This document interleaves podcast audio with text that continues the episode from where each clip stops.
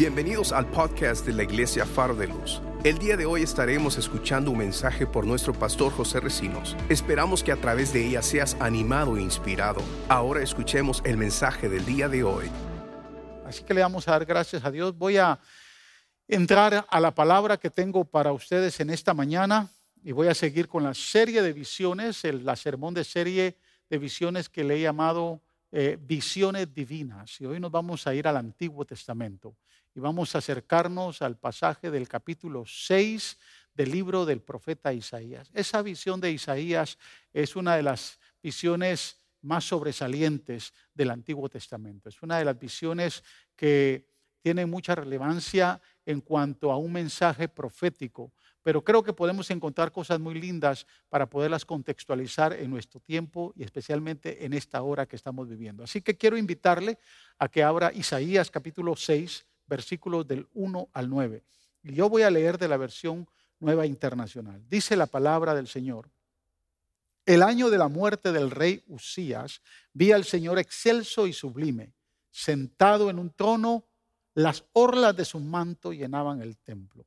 Por encima de él habían serafines, cada uno de los cuales tenía seis alas, con dos de ellas cubrían el rostro, con dos se cubrían los pies y con dos volaban.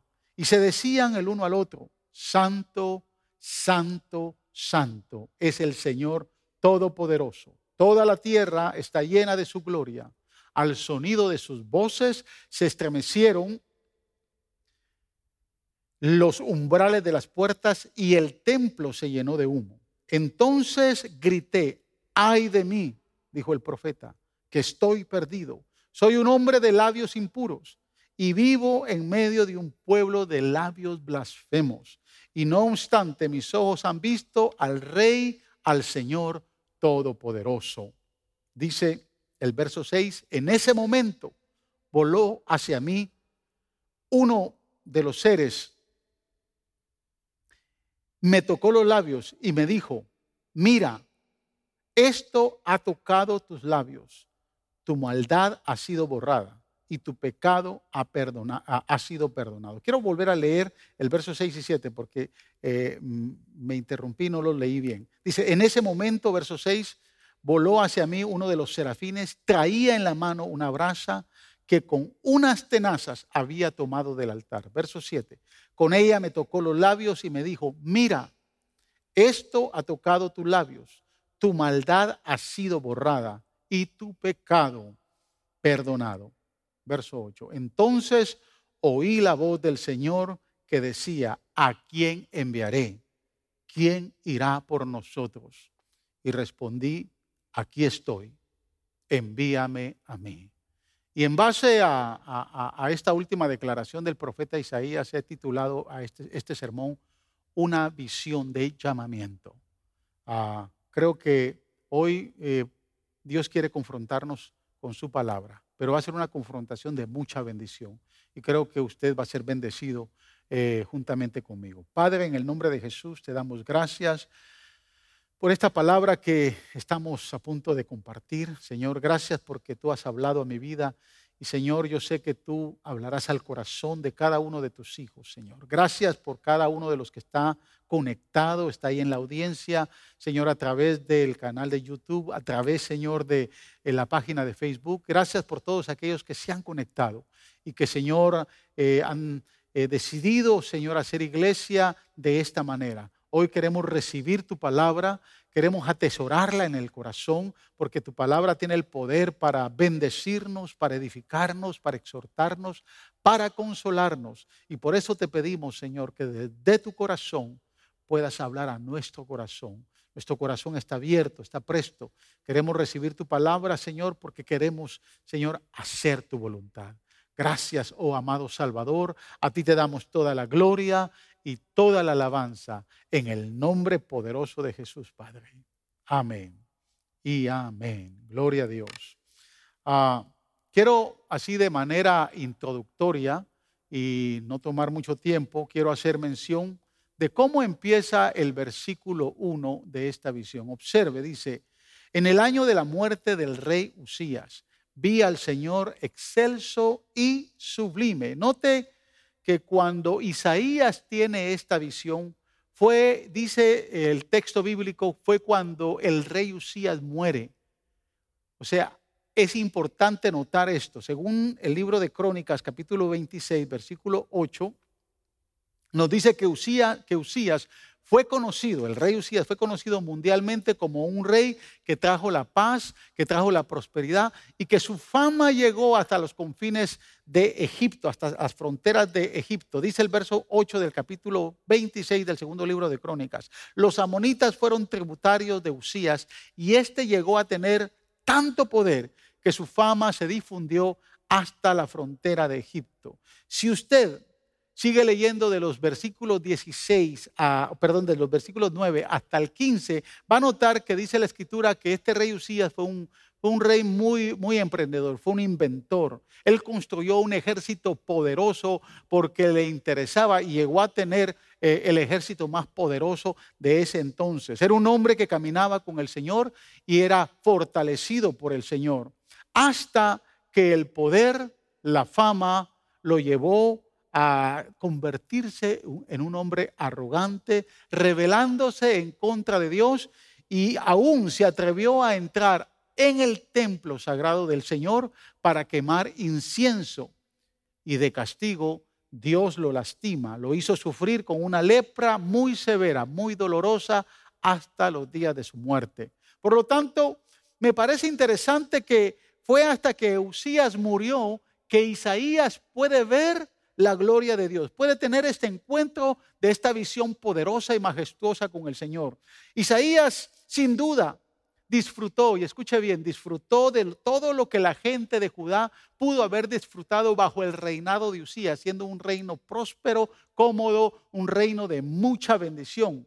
Y él más, Isaías más porque él era primo hermano de Usías, tenía algunos privilegios como noble, gozaba de muchas bendiciones. Entonces él vivía en una, en una zona de confort, él vivía en, una comunidad eh, que, que como pocos la podían tener, pero aún el reino de Judá disfrutó en el tiempo de Usías, disfrutó de un tiempo de mucha, mucha prosperidad. Pero él nunca había visto al Señor hasta que Usías murió.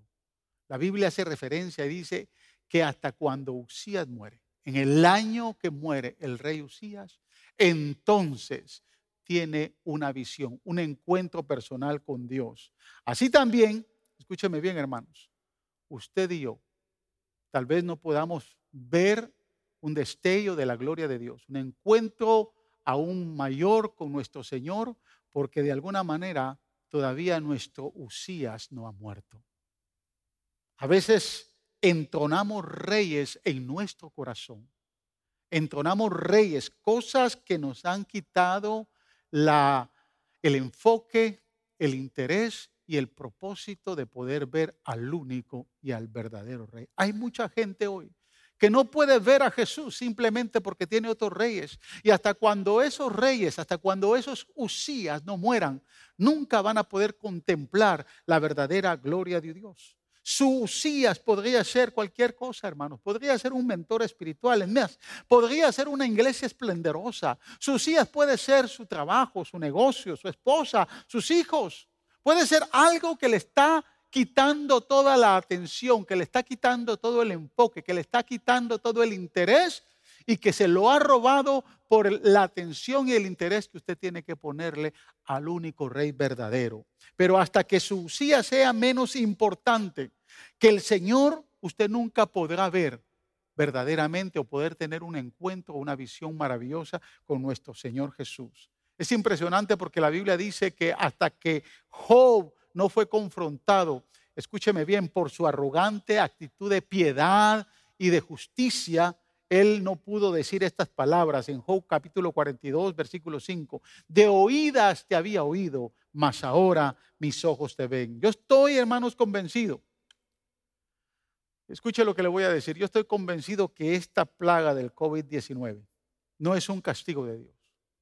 Eh, hace dos semanas hablé acerca de la interpretación de poder entender que nosotros como iglesia no vamos a pasar por la gran tribulación, que vamos a ser arrebatados, el Señor viene a arrebatar a su iglesia y que los juicios revelados para estos tiempos finales eh, están bien manifestados a partir del capítulo 6 de Apocalipsis. Hay una serie de 21 juicios ahí reservados y esos son juicios de la ira de Dios. Pero esto que estamos viviendo obviamente no es un castigo, no es parte de la ira de Dios, pero sí creo y estoy convencido de que Dios está usando esta crisis para golpear algunos reyes que nos habían quitado la atención, que nos habían quitado el enfoque, que nos habían quitado la mirada del verdadero rey, del único y verdadero rey. Son esos reyes que se han forjado en nuestro corazón y que de muchas maneras nosotros los hemos contemplado, los hemos guardado, los hemos acariciado y no nos permiten ver la majestuosidad de nuestro verdadero rey y Señor. Quiero decirle algo, nunca fije sus ojos en nada. Nunca fije sus ojos en su trabajo. Hay mucha gente que hoy perdió su trabajo y se lamenta grandemente. Todos hemos perdido muchas cosas hoy. Todos hemos perdido ingresos el día de hoy, pero si su mirada estuvo en sus ingresos, si su mirada estuvo en su trabajo, si su mirada estuvo en su negocio, si su mirada estuvo en cualquier otra cosa que era el Uxías que le tenía atado su corazón, definitivamente a usted hoy le está costando en medio de esta crisis ver al verdadero rey. Usted necesita concentrarse y poner su enfoque solo en Jesús, que es el único rey verdadero. Es Jesús que quiere llenarle con una visión poderosa de sí mismo y solo así su Uxías va a morir y usted entonces va a entender el propósito de Dios en su, en su, en su vida. Esta visión del profeta Isaías tiene un proceso de tres pasos poderosos que los podemos contextualizar en esta época. Así que de manera rápida voy a entrar al primer paso que quiero compartir con ustedes. Y como número uno quiero decirle que toda visión comienza en lugares sagrados. Es en nuestras experiencias con Dios. Es en nuestra intimidad que desarrollamos con Dios cuando podemos tener la oportunidad de poderle ver claramente. Observe cómo sigue diciendo el verso final del verso 1 hasta el versículo 4. Dice, vi al Señor excelso y sublime, sentado en un trono. Las orlas de su manto llenaban el templo. Por encima de él habían serafines, cada uno de los cuales tenían seis alas, con dos de ellas se cubrían el rostro, con dos se cubrían los pies y con dos volaban. Y se decían el uno al otro, Santo, Santo, Santo es el Señor Todopoderoso. Escucha cómo dicen los serafines que está observando en la visión el profeta Isaías. Ellos declaran, Santo, Santo, Santo es el Señor Todopoderoso. Toda la tierra está llena de su gloria. Al sonido de sus voces se estremecieron los, los umbrales de las puertas y el templo se llenó de humo. Me pregunto, ¿cuántas veces había entrado Isaías al templo? Y nunca había visto la manifestación de la gloria de Dios como hoy la estaba viendo. Esa manifestación majestuosa y poderosa. El texto bíblico literalmente dice que él ve serafines que están eh, volando con seis alas, con dos se tapan los ojos, con dos se tapan los pies y con dos vuelan. Y estos serafines cantan santo, santo, santo. La palabra serafín eh, en la Biblia literalmente significa quemar. Esa es la traducción correcta de la palabra serafín. Y al igual que los mismos serafines que ve el apóstol Juan, allá en el capítulo 4 de eh, Apocalipsis, que están al tono, alrededor del trono de Dios y que cantan lo mismo, santo, santo, santo, esa es la misma inmensidad del fuego intenso que quema eh, y es un fuego consumidor, pero a la vez es un fuego que manifiesta la gloria poderosa de nuestro Señor Jesucristo. Ahora observe, estos serafines no son seres autómatas que están ahí para decir santo, santo, santo. No son seres autómatas programados o robots programados que Dios los programó para decir santo, santo, santo. No, no son seres programados para eso. Son seres superiores de increíble inteligencia que están tan enamorados de alguien que está completo de alguien que no ha sido contaminado por el pecado, de alguien que mora en una esfera de gloria y majestad y que los impulsa a estar ahí y poder contemplar la hermosura de la santidad y poder declarar y decir, Él es santo, Él es santo y Él es santo. Y dice, que ellos declaran por sí solos. Ellos decidieron estar en ese lugar. Ellos decidieron quedarse ahí día y noche y estarán ahí por la eternidad contemplando la hermosura de la santidad del Señor, la, la grandeza y el poder glorioso de nuestro Señor. Escúcheme bien lo que le voy a decir. Cuanto más me mire usted a mí, más deprimido va a estar. Más decepcionado usted va a estar. Se lo garantizo. Pero cuanto usted más mire al Señor, más impresionado estará de su gloria. Escucha, hermanos. Cuanto más mire la situación política, social y financiera que está generando esta crisis, más desanimado y más deprimido usted va a estar. ¿Sabe? El otro día, hablando con mi esposa, tomamos la decisión de, de ya no ver tanta noticia. En primer lugar, porque hay mucha manipulación detrás de ella. Pero en segundo lugar, porque eh, obviamente se habla de todo lo negativo. Y como hemos entendido lo que la Biblia dice, nosotros estamos esperando y usted está esperando que el Señor venga por su iglesia. Entonces nos hemos decidido a orar más y a entender que en medio de todo esto entre más miramos, más profundizamos entre todo lo que políticamente está pasando, todo lo que socialmente está pasando, todo lo que eh, se está dando en el área financiera, más nos deprimimos, más nos desanimamos. Y a veces es mejor ignorar las cosas, hermanos, porque la ignorancia es realmente a veces una bendición. Porque cuando más usted conoce y más usted profundiza en un área, más decepcionado se sentirá. Pero eso no es el caso con el Señor. Es por eso que estos seres humanos, hermanos, no pueden abandonar su lugar. Estos seres eh, angelicales no pueden abandonar el lugar de la presencia del Señor. Los serafines podrían volar hasta el rincón más lejano del universo, pero eligen simplemente estar ahí, porque están, están observando y contemplando la hermosura de nuestro Señor. Hoy es un tiempo para contemplar más el rostro del Señor. Hoy es un tiempo donde usted puede tener experiencias más maravillosas. Hoy es un tiempo donde usted puede doblegar más rodilla. Eh, hoy es un tiempo donde el Señor le dice, ven a mí, búscame. Hoy es un tiempo donde podemos señalar lo que el Dios le habló al profeta Jeremías. Clama a mí y yo te responderé y te enseñaré cosas ocultas. Hoy es un tiempo donde podemos eh, Tal vez su Usías murió. Tal vez lo que usted más apreciaba hoy fue afectado. Pero créame, hay un Dios todopoderoso que quiere que usted le vea. Que hoy, así como los serafines, contemplen su gloria. Pero para eso hay que tener una experiencia totalmente diferente. Por eso me encanta caminar con Jesús.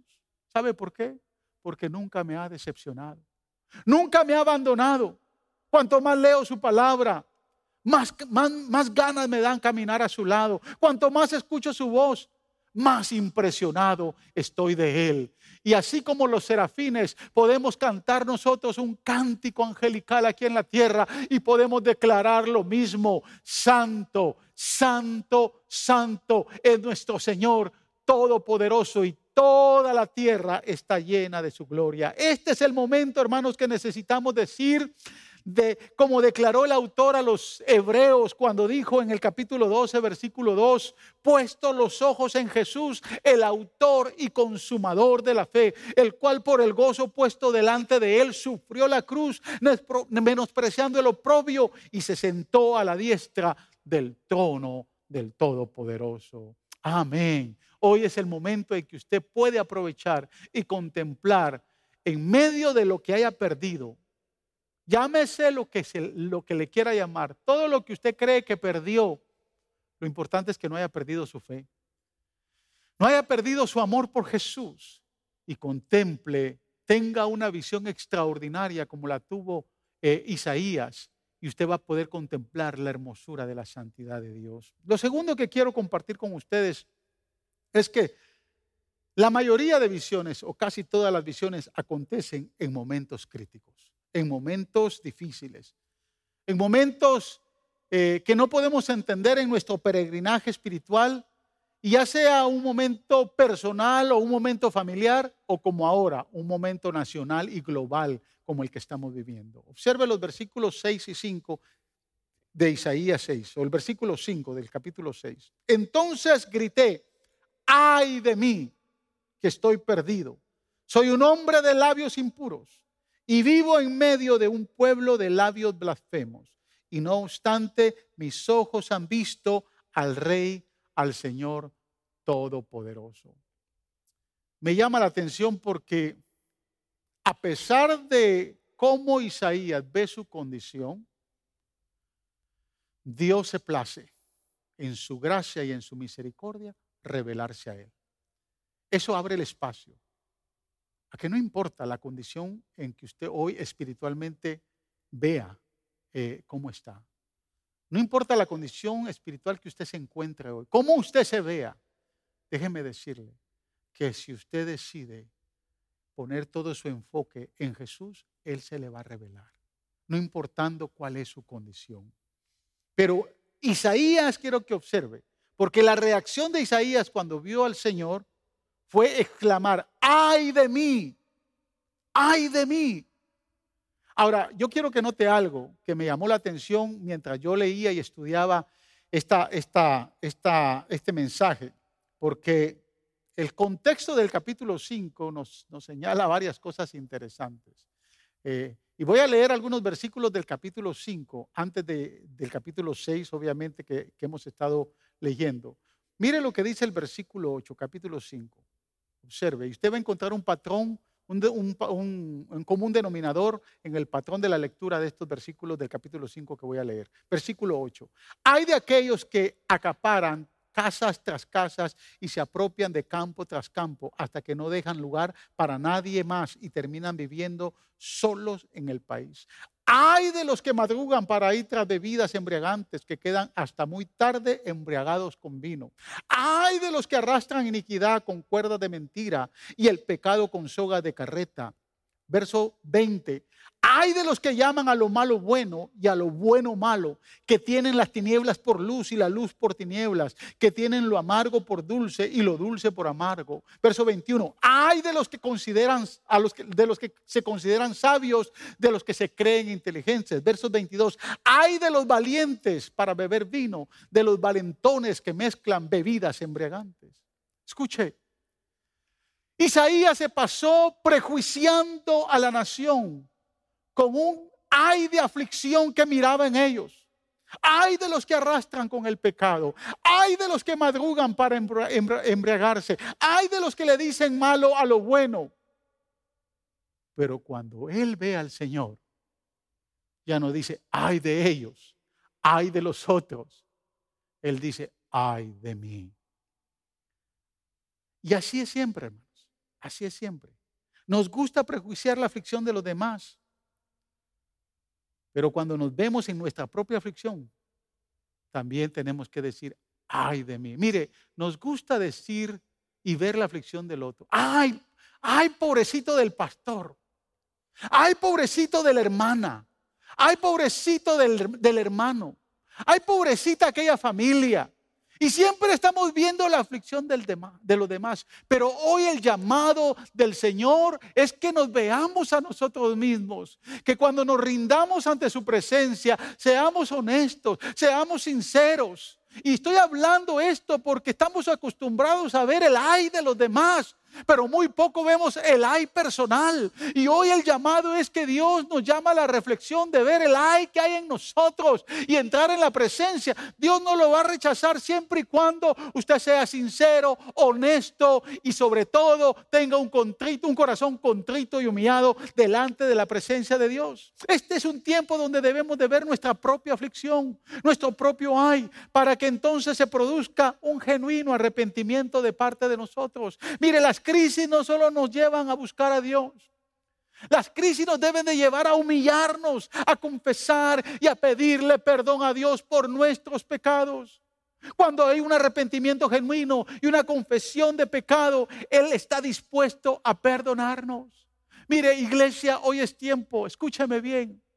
Hemos entrado en un tiempo donde tenemos que reflexionar, tenemos que pedirle perdón a Dios por nosotros, pero ser como Isaías, ser como Nehemías, ser como Jeremías, que cuando pidieron perdón, pidieron perdón por toda, por toda la nación. Pidieron perdón por toda, por todo el pueblo. Y hoy nuestro llamado es ese. El otro día fue sorprendente ver cómo el gobernador de la ciudad de Nueva York pudo decir que todos los esfuerzos que estaban realizando para poder avanzar y poder detener esta plaga no se debía a ninguna intervención divina. Que lo que estaba pasando en Nueva York, porque ya se estaban reduciendo los casos de contagio y los casos de muerte, no se debía a ninguna intervención de ningún Dios. No se debía a la intervención de la fe de la iglesia sino se debía al esfuerzo propio que él como gobernador y que los de su equipo habían hecho. Escúcheme bien, qué arrogancia de hombre, qué arrogancia, pero aún así tenemos que pedirle perdón a Dios por él. Tenemos que pedirle perdón por todos aquellos que de alguna manera fueron, no sé, parte de todo esto. Pero hoy Dios nos llama a no ver el, no ver el ay del gobernador, ay del otro, no. Ver nuestro, ver nuestro propio ay, nuestra propia aflicción y unirla a la aflicción de toda la nación y del mundo y empezar a clamar y decirle al Señor, perdónanos con un corazón contrito y humillado. Y Él estará dispuesto a perdonar y a sanar nuestra nación. Y mira los versos 6 y 7, dice, en ese momento, después de que Isaías deja de, de ver la aflicción de los demás, deja de ver el ay de los demás, y cuando él ve el ay propio, dice, en ese momento voló hacia mí uno de los serafines. Traía en la mano una brasa que con unas tenazas había tomado del altar. Y verso 7, y con ella me tocó los labios y me dijo, mira, esto ha tocado tus labios, tu maldad ha sido borrada y tu pecado ha sido perdonado. Muchos han interpretado que este carbón encendido, este tizón encendido que trae eh, uno de estos serafines, que lo toma del altar de Dios para venir a quemar los labios de Isaías, era eh, parte de la manifestación del castigo de Dios. No. Literalmente, en la palabra del Señor dice, este carbón, esto que te ha tocado, que ha tocado tus labios, es la mejor señal que tú tienes para entender que tu maldad ha sido borrada y tu pecado perdonado. Hermanos, cuando llegamos al punto donde decimos, Señor, ay de mí, ay de mí que soy un hombre pecador, y reconocemos que qué área de nuestra vida está deshecha, o qué parte de mi mente es impura, o qué parte de mi corazón se ha corrompido. ¿O qué tanto mis ojos se han desviado de la verdad? ¿Qué tanto mis manos se han ensuciado con el pecado? Cualquiera que sea la debilidad, la parte débil, pero nos arrepentimos.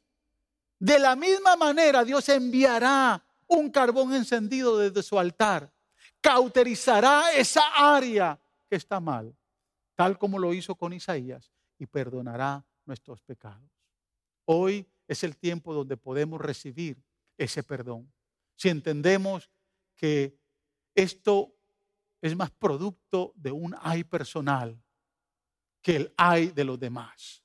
Hoy es el tiempo de que Dios quiere levantarnos y restaurarnos. Ese tizón encendido no fue para destruir a Isaías, fue para levantarlo, fue para mantenerlo, eh, para mantenerlo con vida y decirle, te he perdonado. Finalmente, quiero entrar al tercer punto. Eh, y quiero decirle que toda visión es dada con un propósito de consagración al servicio.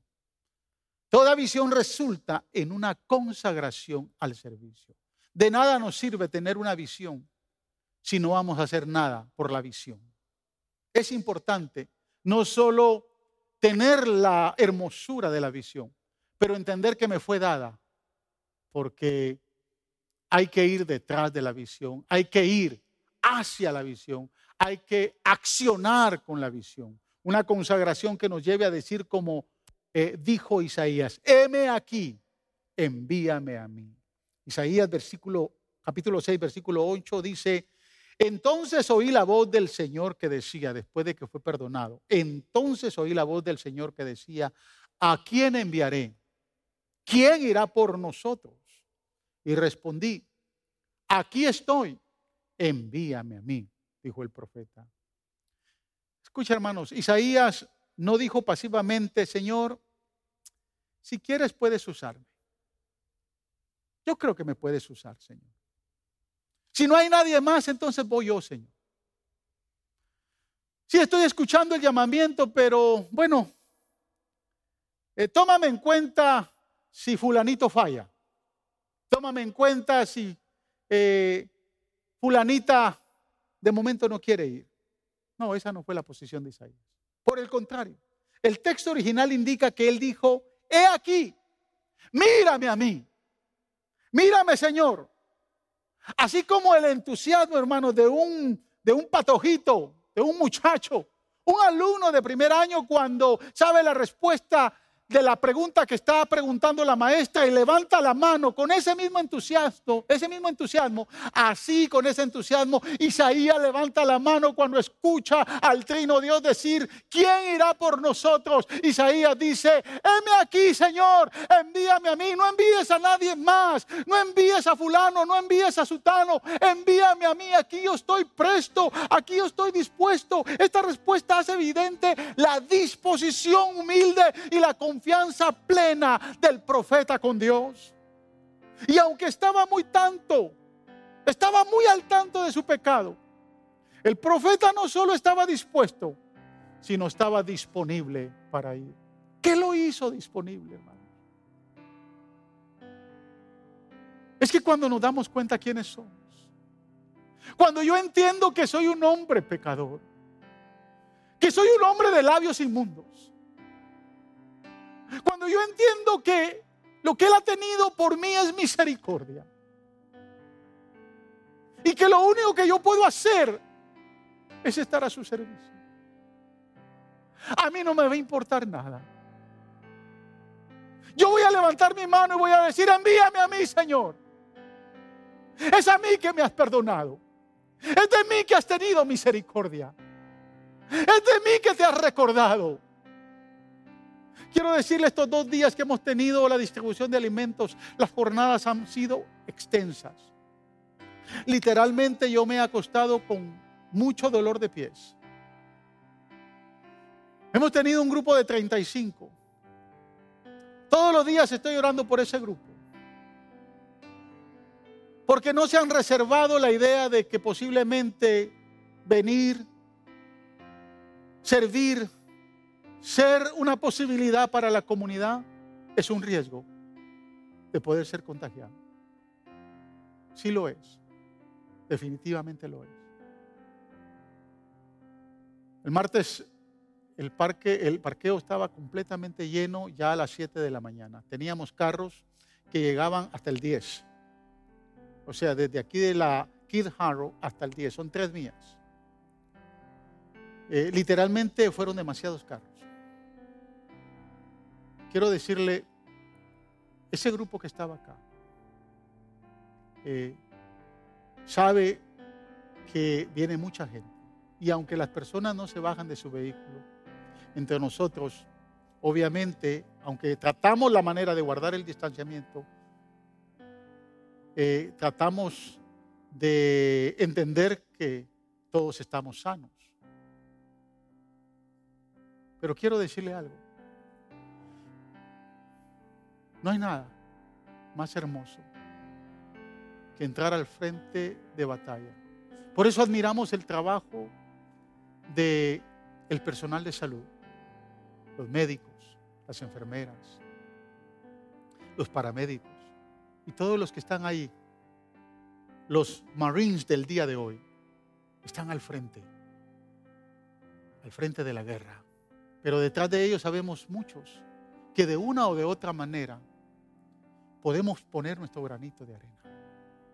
Heme aquí, Señor, envíame a mí. Le decía a Linda el otro día, oye mi amor, si el día que abramos la iglesia llegarían la cantidad de vehículos que llegaron el jueves pasado, tendríamos que hacer tres servicios aquí en la iglesia completos y llenos. Obviamente hoy la gente anda buscando un alimento material. No le interesa mucho el pan de vida, que es Jesús. Pero usted y yo tenemos que estar comprometidos a Él. De alguna manera tenemos que seguir predicando el Evangelio. Y yo admiro a esos voluntarios de Faro de Luz que vienen con un deseo de ser parte de hacer algo por esta comunidad. Con ese amor que se entregan los alimentos les estamos diciendo, Dios les ama. Y por ahí estamos poniendo tratados en todas las bolsas y estamos haciendo lo posible para que cuando eh, tomen los alimentos puedan leer algo de la palabra del Señor. Ellos estuvieron disponibles. Isaías estuvo disponible para Dios. Es, escuche, no es lo mismo estar dispuesto que estar disponible. En más de mis 30 años de pastorado, me he dado cuenta que todos, todos hermanos, todos los cristianos están dispuestos. Todos están dispuestos. Todos los creyentes de una iglesia siempre están dispuestos para servirle a Dios. Pero lamentablemente me he dado cuenta que solo un mínimo porcentaje está disponible. Porque estar dispuesto no es lo mismo que estar disponible. Estar dispuesto es querer hacer algo, pero no estar comprometido a él. Yo quiero hacer esto, pero pastor no puedo. Tengo miedo de enfermarme. Pastor no puedo, no tengo tiempo. Usted está dispuesto, pero no está disponible. Estar disponible es sacar tiempo para tener el compromiso de servir a Dios por todo lo que Él es y por todo lo que Él ha hecho por nosotros. Yo quiero invitarle que hoy entienda que tenemos un compromiso, un llamamiento de parte de Dios. No solo a contemplar la hermosura de su santidad y unirnos a los serafines y saber que podemos tener experiencias maravillosas con Dios. Estamos comprometidos a no ver la aflicción de los demás, sino reconocer quiénes somos, porque Él se va a acercar a nosotros. Pero si Él ha borrado todos mis pecados, si Él ha borrado toda mi maldad, si Él me ha aceptado tal y como yo soy, lo que menos yo puedo hacer es decirle, heme aquí, Señor, envíame a mí. Quiero orar, porque yo sé que muchos están muy infundados por el temor del hoy, pero que nada lo detenga, hermanos, de poder ser algo. Del poder hacer algo, de, orar y contribuir en las áreas que usted cree que puede contribuir, pero más de proclamar este Evangelio de alguna manera a muchos y miles. Sabe, ya se acercan a las 150 mil muertes por este virus y casi 1.5 millones de personas que están, han sido contagiados. Yo le doy gracias a Dios porque no he sido uno de ellos. Pero si Dios me ha guardado, creo que es por algo. Si Dios lo ha guardado a usted, debe de ser también por algo. Miles han muerto y tal vez murieron sin paz, sin Dios y sin esperanza. Quiero orar por usted en esta hora. Antes de orar por aquellos que tal vez quieran reconocer a Cristo como su Salvador. Señor Jesús, hoy oro por tu iglesia. Oro porque tú nos permitas tener como Isaías un encuentro, una, una visión maravillosa. Donde podamos, Señor, destonar de nuestro corazón todos esos reyes que me han quitado el enfoque de ti, Jesús. Y que me hagan reconocer que soy un hombre pecador. Porque si reconozco mi pecado y me arrepiento, tú me vas a visitar. Pero esa visitación quedaría en vano si no me dejo usar por ti, Señor. Así que úsame, envíame. Pon esa carga en el corazón de tu iglesia. Tu palabra dice que el querer como el hacer en nosotros proviene de tu buena voluntad. Pon esa carga en el corazón de tu iglesia. De hoy ser la posibilidad de no ser esa iglesia fantasma, de no ser esa iglesia pasiva, de ser una iglesia activa en medio de las crisis. Una iglesia que no se deja, Señor, atemorizar por las circunstancias. Y que en medio de las circunstancias tenemos fe que tú nos vas a guardar y nos vas a cuidar. Gracias, Padre, por tu iglesia. Bendice a tu iglesia en el nombre de Jesús. Amén y amén. Gracias por escuchar el podcast de la Iglesia Faro de Luz. Esperamos que la palabra de hoy haya sido de mucha bendición para tu vida. Te motivamos que te suscribas y que bendigas a alguien compartiendo este mensaje. Te esperamos en la próxima semana.